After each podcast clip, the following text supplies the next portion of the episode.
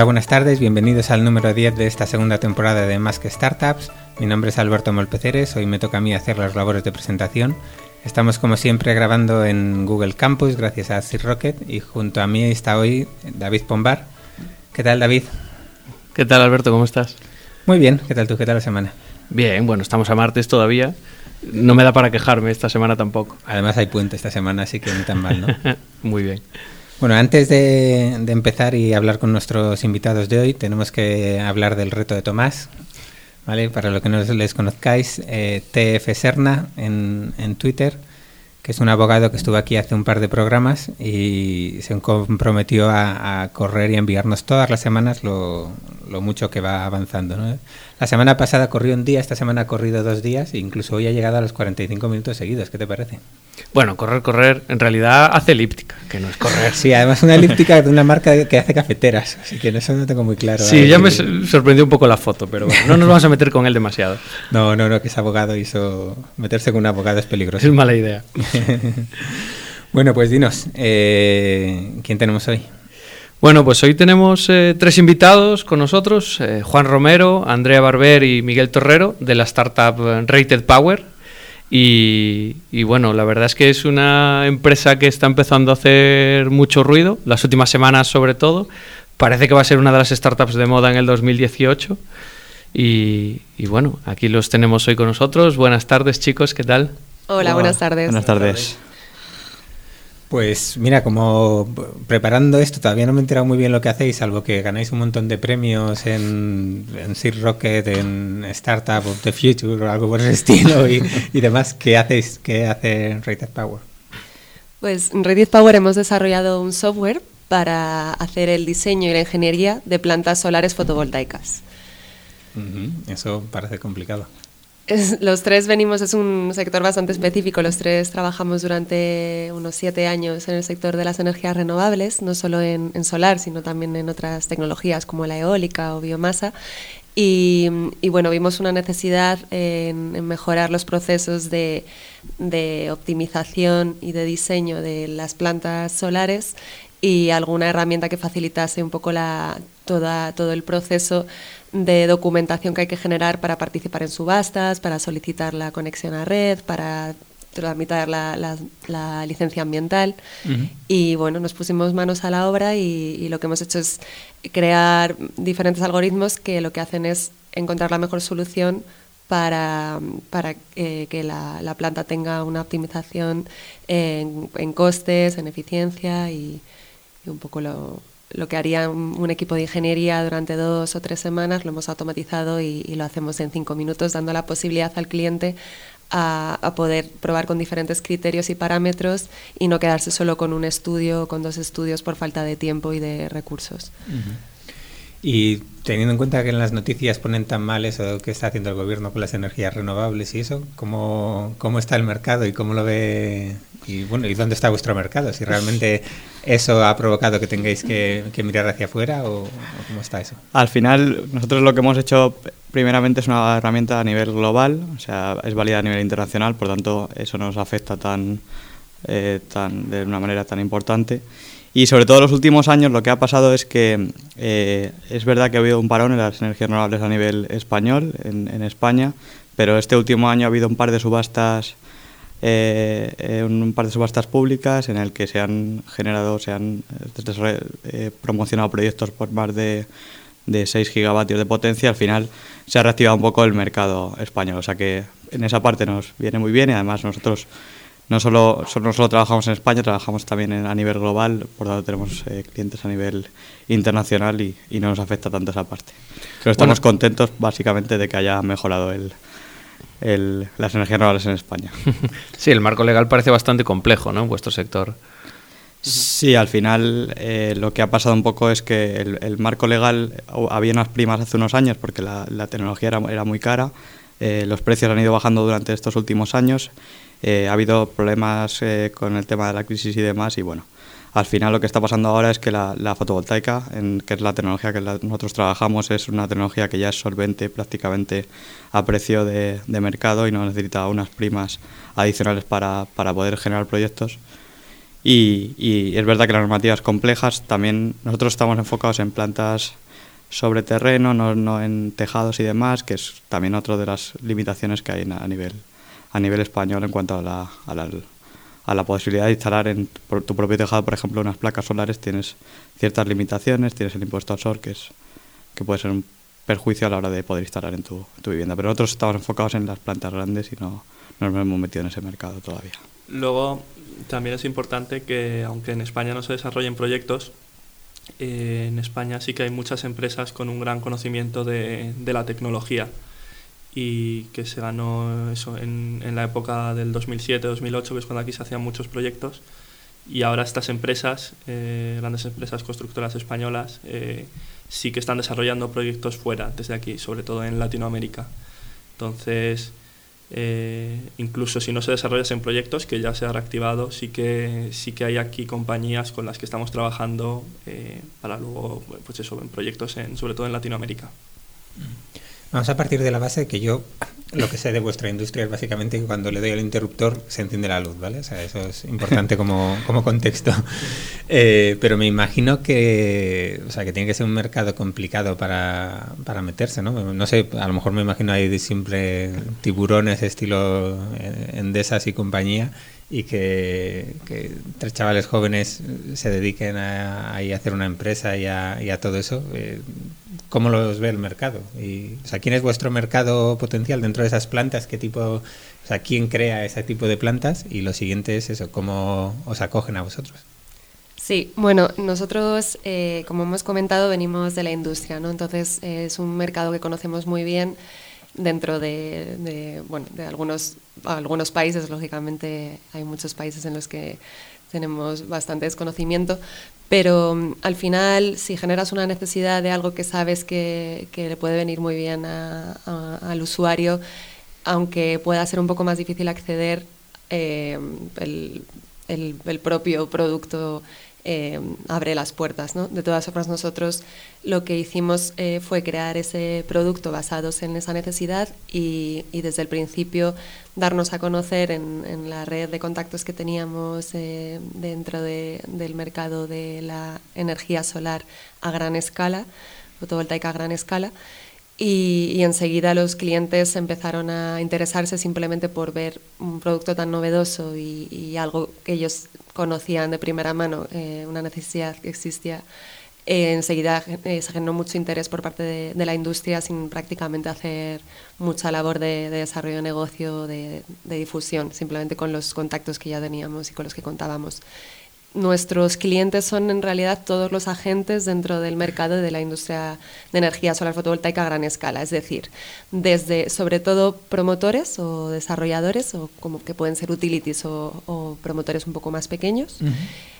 Constructores, que en la industria se llaman EPCistas, que hacen el EPC, la Ingeniería Procurement and Construction, esos son los principales, pero luego también trabajamos con ingenierías, trabajamos con fabricantes de módulos o de otros equipos fotovoltaicos que a veces actúan como promotores o como constructores y también con fondos y bancos que necesitan también esa, esa capacidad técnica para decidir si invierten en un proyecto o si deciden comprar eh, algún activo para luego venderlo.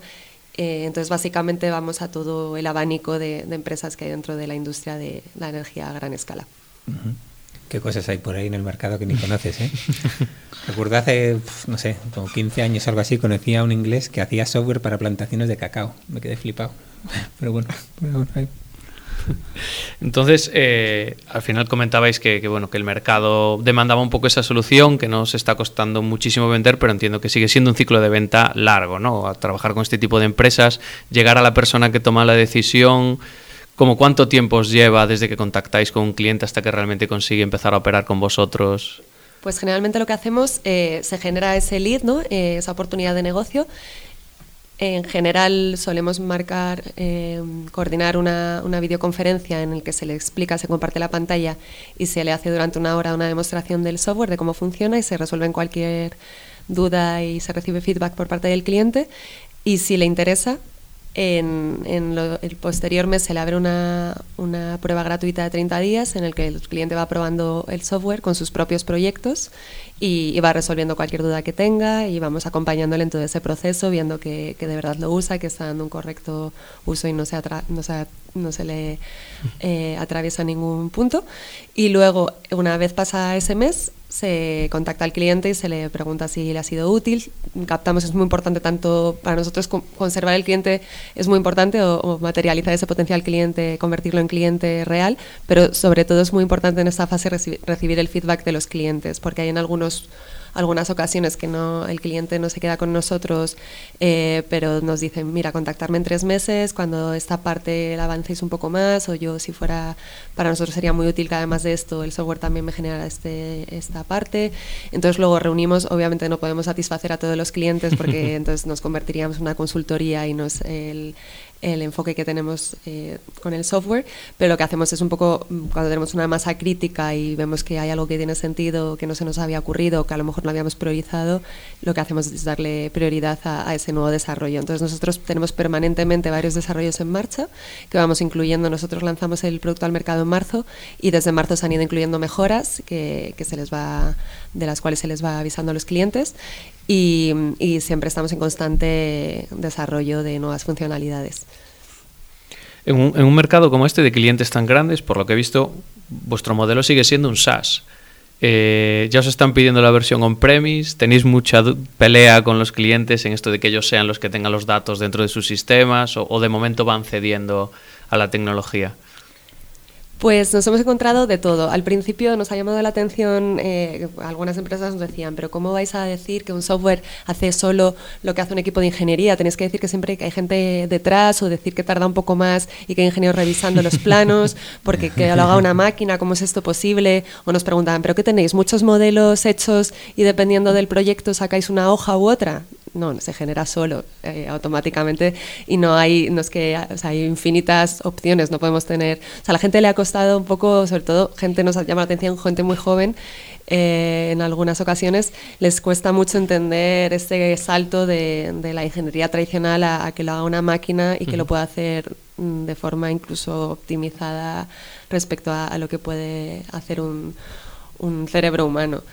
Eh, aparte de esto, mm, el, segundo punto conflictivo es obviamente que eh, asegurar a los clientes que su información está a salvo, está segura y no va a ser compartida con ninguna otra empresa, que es confidencial y que, y que están bien protegidos. Esos son un poco los dos puntos más de conflicto. Bueno, yo ayer preparando un poco la entrevista estuve navegando por vuestra demo, me enviasteis un email con un par de enlaces muy interesantes y, me, llamó bastante la atención que hay como un componente de Google Earth, como un plugin, que os apoyáis en los mapas de, un tercero para trabajar y parece que no hay una curva de aprendizaje muy grande para usar la herramienta, desde el desconocimiento total, ¿no? Pero dedicándole media horita a jugar con los mapas, intentar pedir un par de cosas, salían unos documentos muy resultones para la poca idea que tengo yo del tema, ¿no?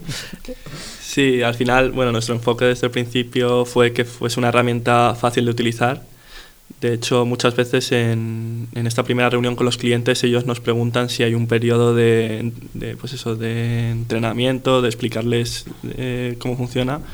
Y, y, al final es que no hace falta, ¿no? Simplemente con esta reunión de una hora yendo a paso a paso eh, es autoexplicativo. Eh, sí que nos apoyamos en, por ejemplo, en APIs de Google para representar las cosas en el propio navegador, eh, que esto hace todo el proceso mucho más visual y, entiendes claramente lo que estás haciendo. Y, del mismo modo nos aprovechamos en otros datos, eh, pues eso, de, fuentes, por ejemplo, para, para, ver cómo es la elevación del terreno. ¿no? toda esta información se capta de forma automática y, es mostrada directamente al usuario. Está muy, muy bien. Tienes que probarlo, Alberto.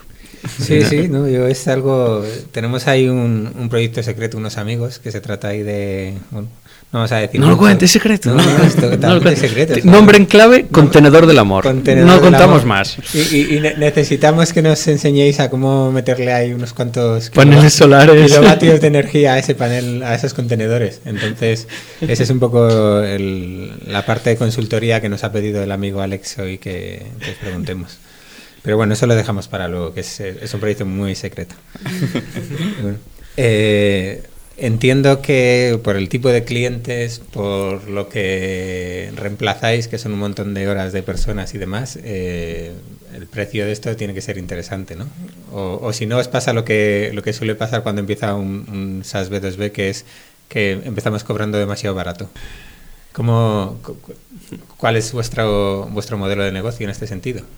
Bueno, nosotros eh, lo que intentamos desde el principio, como dices, es, una cuestión bastante compleja y, y, nos costó mucho, le dimos muchas vueltas a, al tema del pricing. Nosotros lo que intentamos es Mm, tenemos dos opciones, eh, tenemos dos tipos de licencia, las dos son anuales, pero una es una licencia completa con, con, un acceso ilimitado por parte del cliente al número de simulaciones que quiera y número de proyectos, y la otra es una licencia básica que tiene un, un precio anual base y luego se paga por proyecto, por, por uso. Entonces, eh, de esta forma intentamos un poco cubrir mm, las diferentes necesidades de clientes muy diferentes, porque claro, nosotros trabajamos con empresas muy grandes, como pueden ser ACS, o con promotores más pequeños, que a lo mejor es una empresa con menos recursos que, decide invertir un, una cantidad económica en desarrollar plantas en España, pues a lo mejor dos plantas o tres plantas, y obviamente no tiene el mismo pulmón financiero. Entonces, eh, lo que intentamos es con estas dos licencias cubrir todo todos los diferentes perfiles de clientes. Eh, de todas formas, en España este precio es, está bien, eh, y lo que nos ocurre es que fuera se vende mucho más caro. En España la ingeniería se ha convertido en una commodity y en países como en Estados Unidos o tenemos clientes en Estados Unidos, en México, en Suiza, eh, allí les ha llamado la atención que, que es barato. Entonces, Ahora mismo eh, lo que lo que hacemos es dar, tenemos una política de precios muy muy transparente y lógicamente hay algunos clientes que les parecerá un poco barato y otros clientes que les parecerá un poco caro uh -huh. y, y, al final ellos deciden si compran o no. Ahora en el futuro, eh, con las nuevas funcionalidades, eh, sacaremos módulos porque habrá algunas partes específicas de los desarrollos que no estén todo incluido en el mismo lote porque habrá clientes que no les interese comprar todo, eh, sino parte. Y con esto, bueno, pues se irá un poco adecuando a los diferentes perfiles de clientes. Pero bueno, dicho esto, es barato teniendo en cuenta la cantidad de cosas que se pueden hacer y sobre todo eh, quiero puntualizar que esto no nuestro software no quita trabajo a nadie ni, ni, ni vamos a despedir a departamentos enteros de ingeniería que es lo que muchas veces hemos encontrado ese miedo en las reuniones. Nosotros lo que permitimos con el software es eh, que el cliente pueda probar más diferentes configuraciones hasta llegar a, a un precio a, un, a, una configuración óptima tanto económica como de, de performance y, y, y teniendo la posibilidad de probar muchísimas configuraciones que antes no, no, conseguían por falta de tiempo. Entonces, de esta forma pueden estudiar más fabricantes, pueden estudiar más distancia entre los módulos, pueden estudiar eh, si el, el, el, la planta tiene seguidor que sigue el sol o tiene una estructura fija y, y, con esto pues pueden conseguir un, una mayor rentabilidad de, de sus activos. Uh -huh. Mira, David, que la estaba escuchando y estaba pensando, estaba escuchando dentro de mi cabeza a Diego Mariño diciendo dobla el precio y deja España, bueno, dobla el precio y deja España. Clásico. okay. eh, bueno, comentabas dos perfiles de clientes. Eh, ¿Qué canales eh, seguís para, para, captar a cada uno de ellos? Eh, ¿Cómo se vende esto realmente? O sea, ¿cuál es, ¿A qué dedicáis? ¿Si es ya realmente contactos que ya traíais de una vida pasada o cómo os esforzáis en conseguir esos nuevos clientes? Bueno, pues eh, hay un primer eh, approach que es un más tradicional, que es ir a eventos sectoriales. A, uh -huh. Hay ferias de energía solar donde están todos los principales eh, compañías, eh, todas las principales compañías. Eh, esa es una forma bastante interesante de generar leads. Eh, también igual del mismo modo viajes de desarrollo de negocio pero lo que hemos descubierto, que estamos bastante sorprendidos, es que, eh, por ejemplo, eh, poniendo algún material, algún vídeo en LinkedIn, eh, demostrando la aplicación, uh -huh. generamos bastante interés y además es, es, un interés de mayor calidad, ¿no? porque cuando alguien viene a nosotros a preguntarnos, ya está predispuesto a, a probar el software, no es, un, no es una puerta fría y, y estamos bastante sorprendidos con, con, pues eso, con las redes sociales, que es algo que, que en primer momento no teníamos en, en mente. Uh -huh. Yo creo que es el primer programa en que nos mencionan que, que LinkedIn como canal está funcionando. ¿eh? Con contenidos, no, no acosando a la gente. Sí, sí, sí, es ahí, ahí. Porque, hombre, lo de perseguir inversores por LinkedIn es un clásico. Sí, sí, sí, ya ha salido aquí. No puedes poner en, en, unas cuantas ocasiones. Después ya da el paso a perseguirlos en el gimnasio y ese tipo de cosas. Pero. Y comentabais que, pues que ya estáis vendiendo en Estados Unidos o, abriendo mercado allí. Eh, ¿Lo hacéis todo desde aquí? ¿Os toca viajar mucho? ¿Cómo lo hacéis? Eh, sí, bueno, mm, de momento, como hemos dicho, lanzamos el producto en marzo. Desde marzo hemos realizado eh, algún viaje, hemos estado en, en, Argentina, en la principal, el principal evento de energías renovables allí, que fuimos invitados como keynote speakers. Hemos de hecho en Argentina fue donde tuvimos nuestro primer cliente. Eh, hemos ido a, alguna, por ejemplo, a, Múnich, a una feria llamada Intersolar.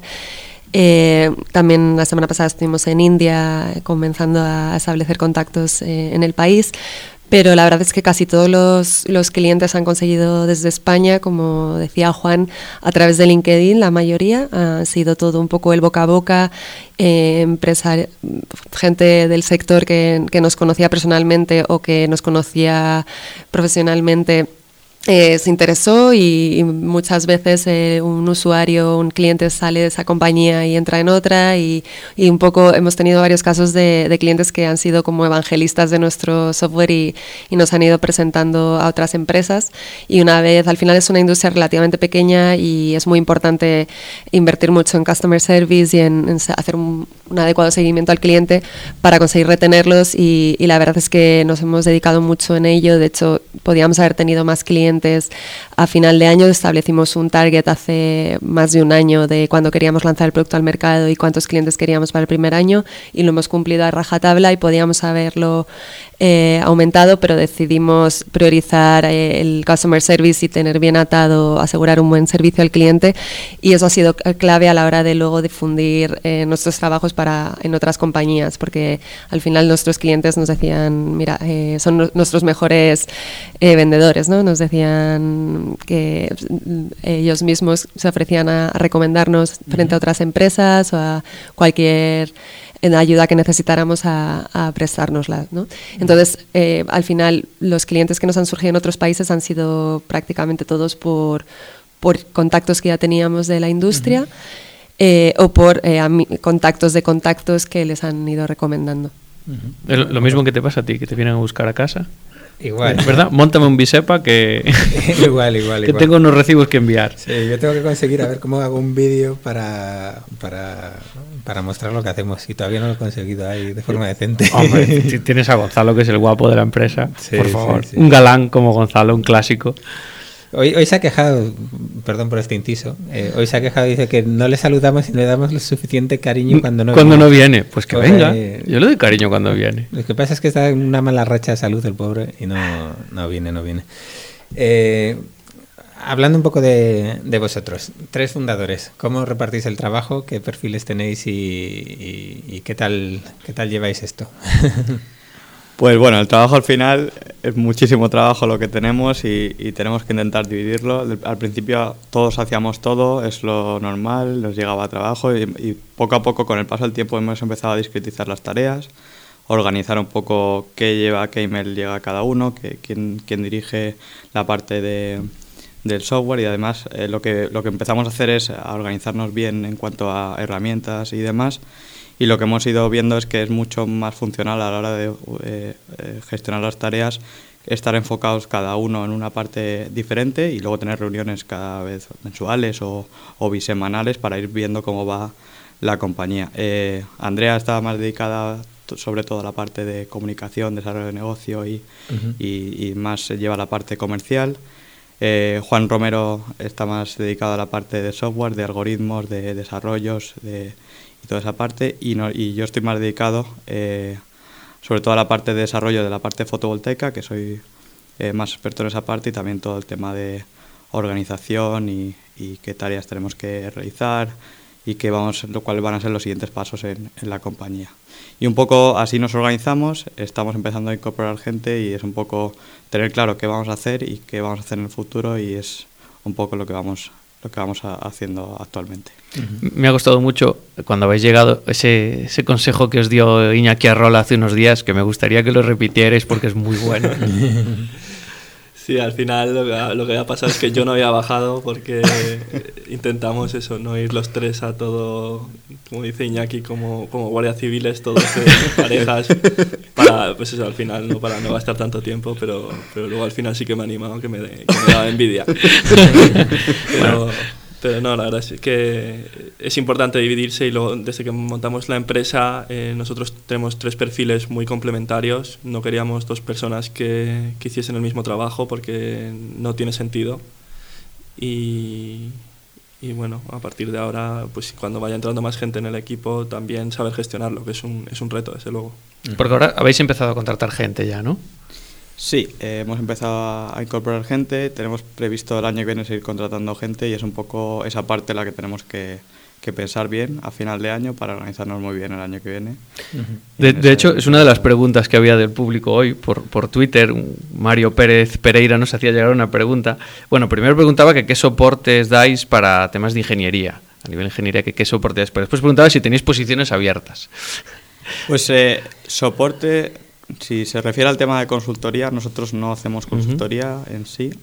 simplemente el software lo que hace es simplemente una herramienta que le sirve a otras eh, empresas para poder hacer consultoría o, poder cerrar proyectos o poder ver ese tipo de herramientas. Nosotros consultoría en sí no, no hacemos a nivel actual. A lo mejor quería saber eh, a nivel alcance, ¿no? Eh, el alcance del software. Sí, pues eh, yo no, no, Twitter, Twitter, da para lo que da. Claro. que, tampoco bueno, muy rápido, a nivel alcance. Ha metido tres preguntas en una, así que. Sí, tres preguntas en un tweet, a pesar de los 240 caracteres, da para lo que da.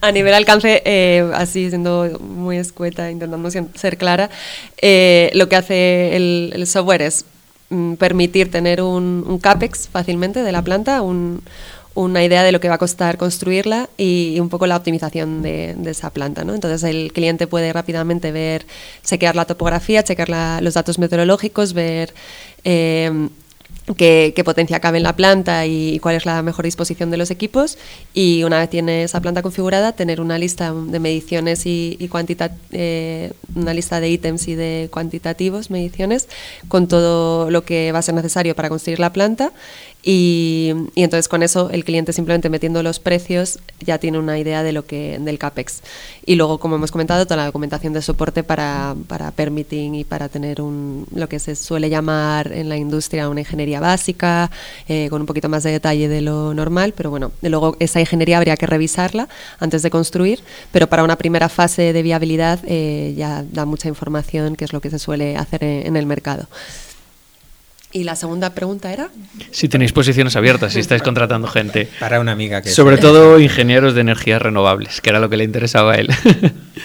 Bueno, podemos estudiar para el año que viene. Justo acabamos de incorporar a una persona hace un mes y poquito y, y, ahora estamos justo en un proceso de contratación de, un perfil un poco más de desarrollo de negocio y, y, alguien de soporte. Ingeniería, si todo va bien, pues eh, en los próximos seis meses eh, en los próximos seis meses eh, lanzaremos algún, algún proceso.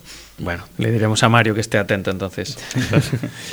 Eh, volviendo un poquito a, vosotros, ¿en qué momento estabais trabajando, trabajabais juntos o en qué momento empezáis a, a, tener estas ideas y a decir, venga, vamos a, vamos a liarnos con esto? Bueno, nosotros trabajamos juntos en la misma compañía, de, de eso nos conocemos pero trabajábamos, eh, Andrea estaba viviendo en, en Brasil, de hecho, eh, y Miguel Ángel y yo trabajamos en distintos departamentos. Y, y bueno, un poco surgió la idea de, de, ahí, ¿no? de estarnos enfrentando día a día con, con, este problema, ¿no? de que es una cadencia constante de proyectos y, y vimos la oportunidad de, de, de hacerlo, ¿no? de, de crear esta solución. Eh, a, mí personalmente, vamos, al contrario que muchas otras startups que estamos conociendo y que nos están ayudando mucho, no teníamos experiencia previa en, empezar una empresa. Eh, y, sí que ha sido sí que dio vértigo al principio y, ha sido una aventura pero pero bueno por lo menos de momento ha merecido la pena Su momento es ahí en la cafetería que empezáis a conspirar y así. Algo así fue, sí. de hecho, estuvimos en la cafetería de campus también unos cuantos meses trabajando y desarrollando, o sea que, que conocemos todo el, entorno de campus muy bien. Sois de la casa de toda la vida prácticamente. ¿Y, y, cómo recibieron en casa eso de, mira que tengo un buen trabajo pero que lo voy a dejar y voy a, voy a liarme la manta a la cabeza?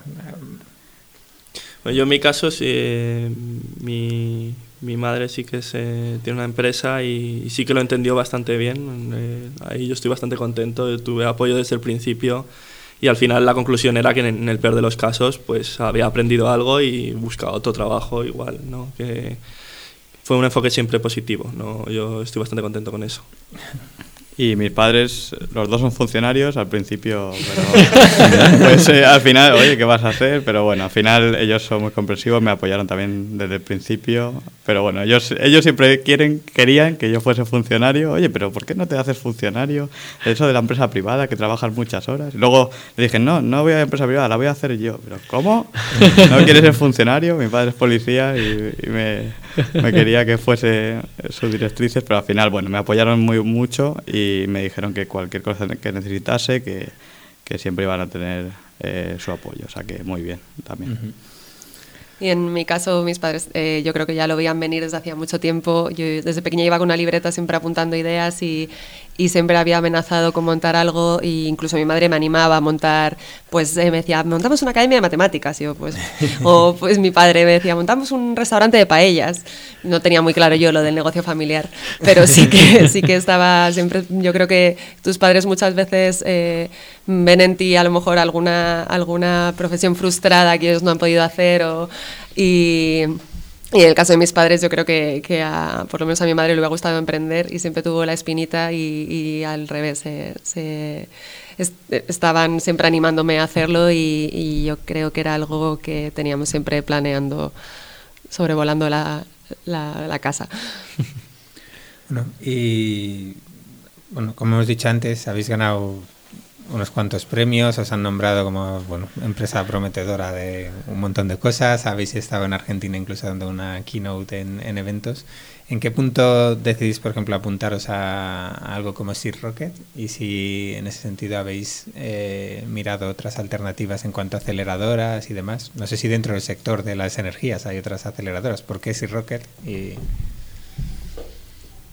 no os miréis así, alguno de Alguien tomó la decisión. es, que, es, muy largo, a ver cómo lo resumimos. En realidad, eh, eh, bueno, en el mundillo de las aceleradoras aterrizamos en, pues en campus, estábamos un día trabajando desde la cafetería allí en la sombra, eh, veníamos eh, en cuanto abrían la puerta para, para, colarnos y conseguir un sitio. Y un día nos llegó un email, yo creo por haber hecho el registro en campus, de, de una aceleradora de EDP con Tetuan Valley en Campus Madrid, EDP es la eléctrica portuguesa, y nos apuntamos. Y llevábamos un mes de, de empresa constituida y, y, nos apuntamos y fue un poco el, lo primero que nos dio un, un impulso, sobre todo de cara y credibilidad de cara al mercado, eh, quedamos segundos en esa aceleradora. La, eh, primera empresa está también eh, arriba en la misma planta con nosotros, que es Sentimer. Y, a partir de ahí, bueno, nos metimos un poco en el loop de los concursos y sobre todo lo que nos posibilitó fue, una, fue algo que nos lanzó un poco al mundo de las startups, que éramos bastante incultos y bastante pardillos en, en ese mundillo y lo que hicimos es crear una, una, network de contactos muy, muy importante que nos ayudó mucho para luego tener localizados otros concursos, para tener localizados eh, otros programas y aceleradoras. Y a partir de ahí luego participamos en otro de gas natural, eh, junto con Barcelona Activa, Energy, Ayuntamiento de Lisboa, eh, que ahí también fuimos de, entre los terceros finalistas y luego de allí nos invitaron a participar en el DDP Internacional, que fue un concurso con más de 350 empresas de todo el mundo que se candidataron y eligieron a 12. Y estuvimos un mes en Lisboa eh, en ese concurso, en esa aceleradora, y resultamos primer premio, que fue más o menos hace un mes. Entonces justo la, en esa época fue cuando decidimos presentarnos en Seed Rocket porque todo el mundo nos había hablado en España que era un poco el, la aceleradora por excelencia y, el nivel de la calidad de los mentores, de los profesores y, de toda la gente que, está detrás de Seed Rocket.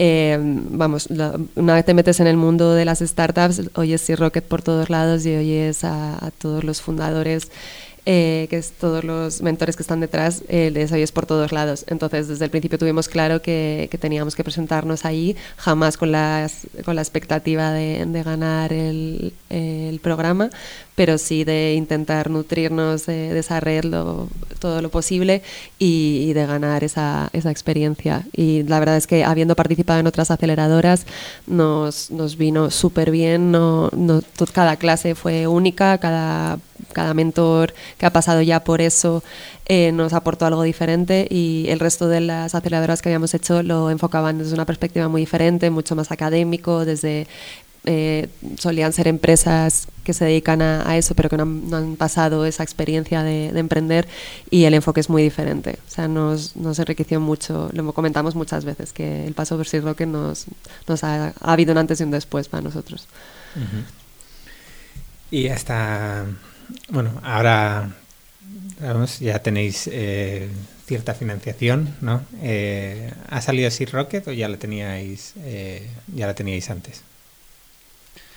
Bueno, hasta vamos hasta el día de hoy estamos manteniendo un crecimiento con bootstrapping. Ah. Solo tenemos los fondos propios que pusimos nosotros al principio y como, como desde bastante pronto empezamos a generar ingresos, hemos ido creciendo con eso. Eh, es un tema que tenemos en, mente porque tenemos un, poco el dilema, ¿no? De, debemos eh, que, pues que no damos abasto, que hay unas oportunidades para crecer más rápido y, y, que la financiación sería gasolina para acelerar todo, todo este proceso. Eh, y es una cosa que estamos estudiando. Sin tener la necesidad, tenemos marcados dos escenarios y en el momento que el escenario de la financiación sea superior al otro y lo veamos claro y encontramos eh, la persona adecuada o el fondo adecuado, eh, iremos por, por, esa vía, es la idea. Es una de esas pocas empresas que los inversores les están persiguiendo. y, además me consta que con mucho interés por parte de algunos y, está bien que tengáis esa oportunidad y que podáis decidir si seguís adelante a vuestra manera y a vuestro ritmo o si aceptáis... Eh, ese dinero. Comentabas que, que, estáis en esa situación de, de, ver qué fondos os interesa, qué es lo que os aporta cada uno, qué, es lo que valoráis de los fondos ahora que, que, empezáis a tener contacto con ellos, hablar con ellos. ¿Notáis diferencias entre unos inversores y otros? Bueno, al final, eh, cuando hablamos con los fondos, lo importante es mirar al futuro, ¿no? Eh, no, estamos mirando solo eh, la financiación inmediata, lo que te pueda aportar, sino eh, qué vas a hacer después, ¿no? Porque al final eh, la idea es que la valoración de tu compañía crezca y, tengas más tengas más trabajadores, pero dentro de esto, esto es una gasolina que es para un par de años y luego tienes que ver que a qué punto llegas y en qué condiciones, ¿no? Y, es, y de las decisiones que hayas tomado dos años antes te puedes arrepentir, ¿no? Entonces es importante que, que entiendan nuestra visión de negocio, que, que, entiendan que nuestras decisiones estratégicas que y, que, que, luego en el futuro nos puedan acompañar a, un proceso para ser aún más grandes. ¿no? Está claro. Así da gusto. La gente con las cosas tan claras. y tú y yo dando tumbos por el mundo. tío, no, no, me lo recuerdes, no me lo recuerdes. Em, y en lo personal, ¿habéis notado que ha cambiado mucho vuestra vida desde que tenéis la empresa? Aparte de que os invitan a programas de radio y esas cosas. desde lo personal nos ha cambiado que, salimos de casa a las 8 o las 9, llegamos a casa a las 8, a las 9, a las 10, a las 11, a las 12. le dedicamos mucho tiempo a ello, pero es muy divertido también. Hay muchas cosas que muchas, nos ha pasado muchas cosas buenas los últimos siete meses o ocho meses que llevamos hasta ahora. Yo siempre digo que parece que he vivido siete años en vez de siete meses. Es como mm. se ha ido aprendiendo cada, cada mes que pasa o cada semana que pasa es una aventura. Y, y pese a que trabajas mucho, que le dedicas muchas horas, que eh, también es muy agradecido porque los clientes al final te recompensan. Vamos a las reuniones o vamos a las demos y nos dicen, no, es, lo que habéis hecho nos ha gustado un montón, no hemos visto nada en el mercado nunca y, siempre eh, hubiese tenido esa idea de hacerla nosotros. Al final, no solo esa parte, también eh, el reconocimiento que estamos teniendo en, por el Sea Rocket, por, por EDP, por Gas Natural, por todas estas aceleradoras que hemos participado y, y sobre todo también agradecer a Google Campus también eh, nuestra presencia aquí y, a Teton Valley. Al final es que esta parte nos ha cambiado un poco la vida y, hemos aprendido, por, lo menos en mi caso, he aprendido un montón durante estos siete meses, casi más que, que en toda mi carrera profesional. Qué curioso tener ahí así tan, tan virgen que todavía está ahí tan poco contaminado de casi nada. ¿eh? Eso es porque va muy bien la empresa. si las hubieran pasado un poco más crudas, no se reirían tanto. todavía no habéis llegado al punto ese de, dormir como un niño, ¿no? Así en posición fetal con el dedo en, el, la boca y llorando. que esos también hay algunos. No, pues, joder, eh, perfecto, me alegro, me alegro un montón por vosotros. Pues eh, entramos ya en la fase un poco final del programa. Como, como os habíamos adelantado, pues hay un par de secciones fijas que, hacemos siempre. Eh, nos gusta conocer, bueno, pues un poco la visión personal que tenéis vosotros, nos gusta un poco conocer el proyecto y nos gusta un poco conocer cómo trabajáis, nos habéis contado un poco pues cómo repartir las tareas, pero me gustaría saber cada uno de vosotros cuál es esa herramienta imprescindible que sin la que no podéis vivir en vuestro día a día en Rated Power. Bueno, pues eh, en mi caso, eh, yo creo que la clave para nosotros es la, comunicación, tener una buena comunicación interna y para ello usamos Slack. Lo tenemos muy bien preparado en cuanto a canales y demás y vamos gestionando, incluso usamos Trello también, pero principalmente Slack para gestionar las tareas, para la comunicación interna y para tener todo bastante organizado. O sea que yo diría que es la herramienta clave para una empresa que quiera tener una comunicación interna muy, muy, muy bien organizada. ¿Y cómo gestionáis esos canales? Porque Slack es una de esas cosas que ha salido varias veces como con amor-odio, ¿no? Es decir, oye, me genera mucho ruido, tal. Recuerdo eh, Francisco Javier Escribano que ellos utilizaban canales separados por, por cada funcionalidad. Eh, ¿Cómo lo usáis vosotros? ¿Cómo gestionáis esos canales para que no se convierta eso en...? Sí, al final Slack es una herramienta muy poderosa, pero también puede ser un desastre si no lo organizas bien. Lo tenemos súper claro. De hecho, es algo que vamos totalmente actualizando cada cierto tiempo. Al principio pusimos unos canales, luego vamos actualizando. Pero básicamente lo hacemos un poco por temáticas. Tenemos como unas temáticas por de clientes o de desarrollo de negocio, de la aplicación, los desarrollos de la, de la, de la aplicación. Y dentro de esos eh, canales tenemos unos subcanales dentro de, de ello con, que, con los propios nombres de, las, de los canales ya sabemos dónde están y en base a eso vamos eh, escribiendo, pues, por ejemplo, noticias del sector.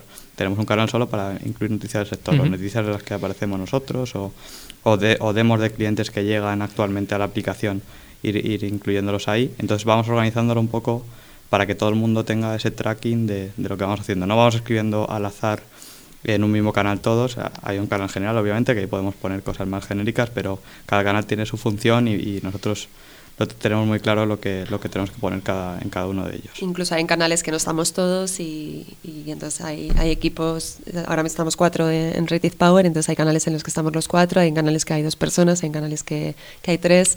Eh, y sí, lo que dice Miguel Ángel, canalizar siempre muy bien toda la información y, y distribuirla bien en, en, y ponerla en su sitio para que sirva eh, en el momento y también puedas recurrir a, ella en, el momento en el que quieras. Os he visto trabajar alguna vez aquí en, Google Campus y tenéis cuatro mesas juntitas, estáis muy cerca todos. Cuando ninguno de vosotros está de viaje, estáis todos en la oficina, ¿mantenéis la disciplina de utilizar Slack? ¿O la tentación de levantar la cabeza y silbarle del frente? Bueno, al final eh, depende de lo que quieras decir. Obviamente, si quieres comunicar algo, mucho mejor siempre en persona. Pero si tiene que quedarse registrado en la aplicación porque sea algo de interés de los cuatro, puedes decirlo en persona y a la vez escribirlo. Y es el método más sencillo a la hora de.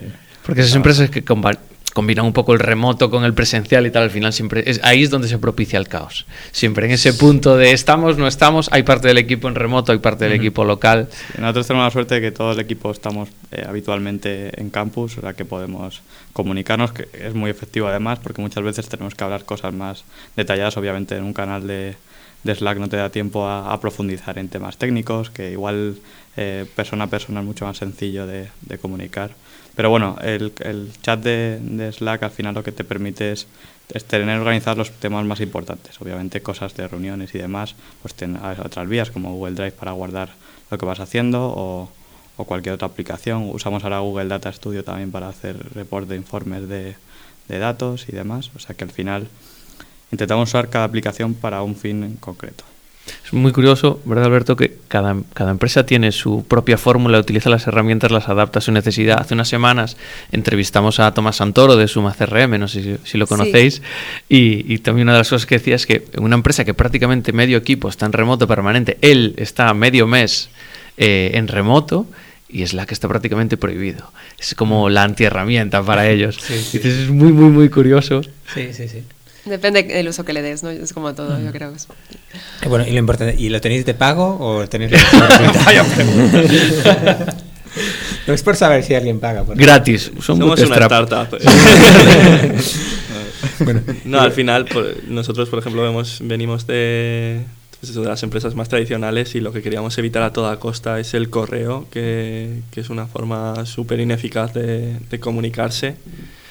Eh, y, que aún así, bueno, con nosotros con los clientes muchas veces, claro, tratamos por correo y aún así es, una barbaridad lo que llega cada día y gestionar cuáles son los anteriores eh, se pierde el hilo rápidamente. Luego para, para, el, el seguimiento de los clientes, por ejemplo, usamos un Hashpot, que es un, una especie de CRM, y así tenemos claro también en, qué momento está cada cliente, ¿no? Si, si ha abierto la demo, eh, pues si, uh -huh. si, tiene una reunión pendiente, si, si, ha fallado, pues apuntamos los motivos para reactivarlo en algún momento. Y sí que, sí, pues al final lo que dice Miguel Ángel, ¿no? tener una herramienta para, para cada cosa y cada una con, con su función. Esto, esto has hablado con ellos, porque que usen HubSpot para CRM. Es culpa mía, ¿no? Es culpa tuya, sí, sí. Para el panel es lo mejor, es muy útil, la verdad. Nos, nos organizamos muy bien. Es que tiene un par de killer features ahí que. Sí. A mí me gusta mucho el uso de Pipedrive. Yo es que llevo demasiados años con Pipedrive. Y llevamos mucho tiempo. Debemos de ser de los primeritos de Pipedrive con integraciones y con toda la película. Pero es que HubSpot tiene alguna sí. cosa ahí muy guay. Bueno, y es gratis. Eso... o tiene una parte gratis bastante grande, vamos. Okay. Uh, bueno, pues pasamos a la última sección del programa en el que básicamente os hacemos eh, primero una pregunta que nos dejó el anterior invitado para vosotros. En este caso fue Guillermo Montoya de Deiser. Bueno, que él, eh, pues en su empresa han pasado de gestión de, de, o sea, de desarrollar servicio a desarrollar producto. Pero bueno, no sé por qué digo esto, porque la pregunta no tiene nada que ver con eso, ¿no? Pero eh, básicamente lo que él nos preguntó es qué error habíais cometido que os gustaría no volver a cometer. En este caso él decía pues que se había precipitado en algún caso en, en eh, al juzgar a algunas personas y a precipitarse. Entonces, bueno, que a ver si en vuestro caso, en este tiempo que lleváis, ya hay algo que diríais, si lo volvéis a hacer, lo haría distinto por esto.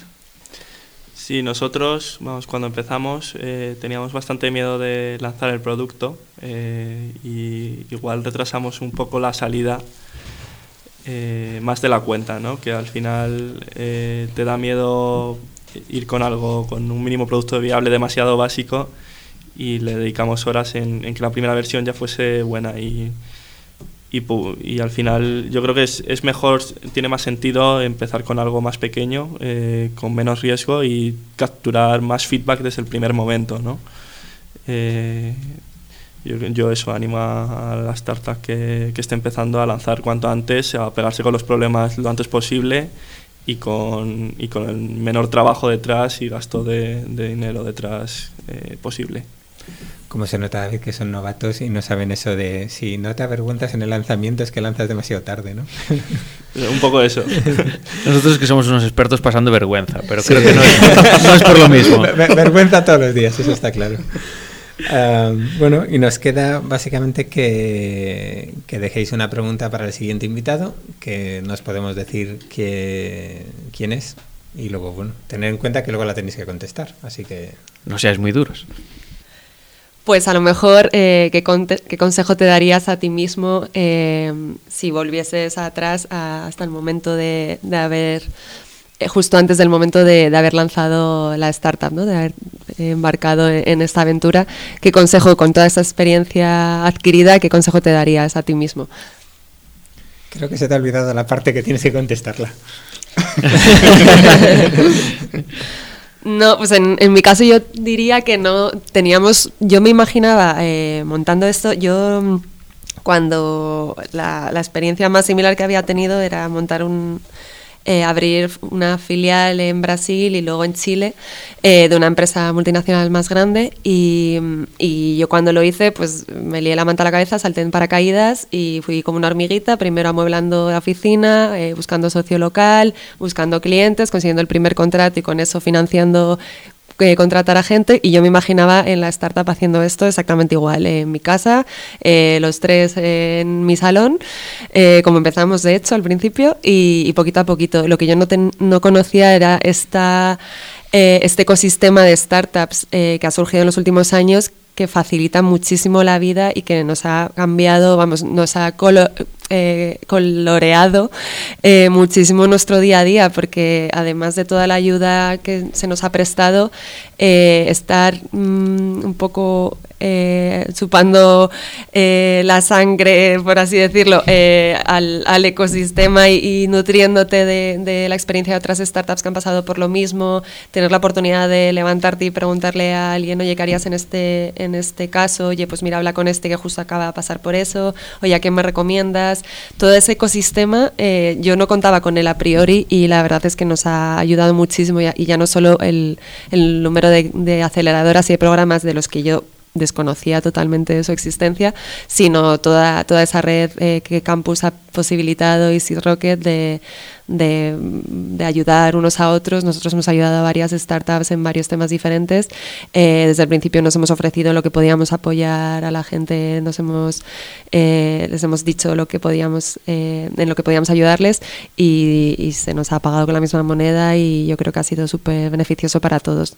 Y yo creo que eso es muy importante conocerlo porque si no llega a ser porque por casualidad llegamos aquí a campus y empezamos a trabajar desde la oficina, nunca hubiéramos dado con, con esto. Y mm. yo creo que es súper importante saber que existe y de hecho ahora entiendo que haya emprendedores en serie y gente que repita experiencia, porque una vez ya conoces cómo funciona, eh, es mucho menos complejo, entre comillas, de lo que puede parecer al principio.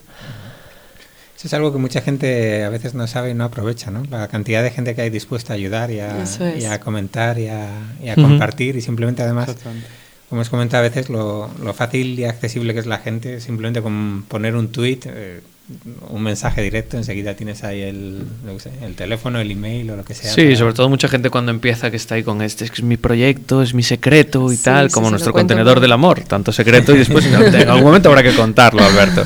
Entonces, eh, la gente está ahí encerrada en su casa programando haciendo, y no le quiere contar nada a nadie y a veces te ahorras muchos golpes, muchos problemas y mucho tiempo de mercado solo con, con pedir feedback, con hablar con todo el mundo, con validar un poquito de palabra. O que te da vergüenza, ¿no? Que dices, oye, yo esta persona que, ¿cómo le voy a molestar yo con mis problemas? Si será tal, ¿no? Y luego, pues, yo qué sé, eh, tres emails o diez minutos de teléfono o un café, pues eh, tomamos todos los días o escribimos todos los días, ¿no? bueno, escriben los que sean, vamos. No... tú también, tú también, que nos conocemos. En fin. Bueno, pues eh, yo creo que con esto podemos, podemos cerrar por hoy. Eh, muchas gracias a, los tres por estar con nosotros, Juan, Andrea y, Miguel. Si al final tu padre te convence con lo del restaurante de paellas, ya nos invitarás. y si no, pues esperamos que sigáis el programa y nosotros os seguiremos a ver, a ver dónde os ponéis el año que viene, si cumplís los pronósticos y sois una de las startups de moda que apunta que sí. No, muchísima, muchísima suerte y que, que siga ahí Muchísimas gracias a vosotros por la invitación y, y, por supuesto seguiremos la pista de cerca a todos los podcasts y, nada, muchas gracias por la invitación al programa. y a ti David, pues también eh, me alegra que ya empieces otra vez a tener barba y no tenga que, ver ese bigote todos, todos los miércoles, hoy martes, así que muchas gracias por, por hacer eso por mí. Bueno, muchas gracias a toda la gente que donó durante el mes de noviembre a, nuestra campaña de Movember. Más de 500 euros recaudados para la causa, para la investigación contra el cáncer pues masculino, genitales, etcétera. Y bueno, el año que viene tendrás que unirte. No voy a, no voy a estar yo solo aquí con el bigote. No, no, no tengo permiso para afeitarme la barba. Bueno, ya, ya hablaré yo. ya hablaré yo con la, con la susodicha. Muy bien, pues gracias David. Gracias a ti Alberto.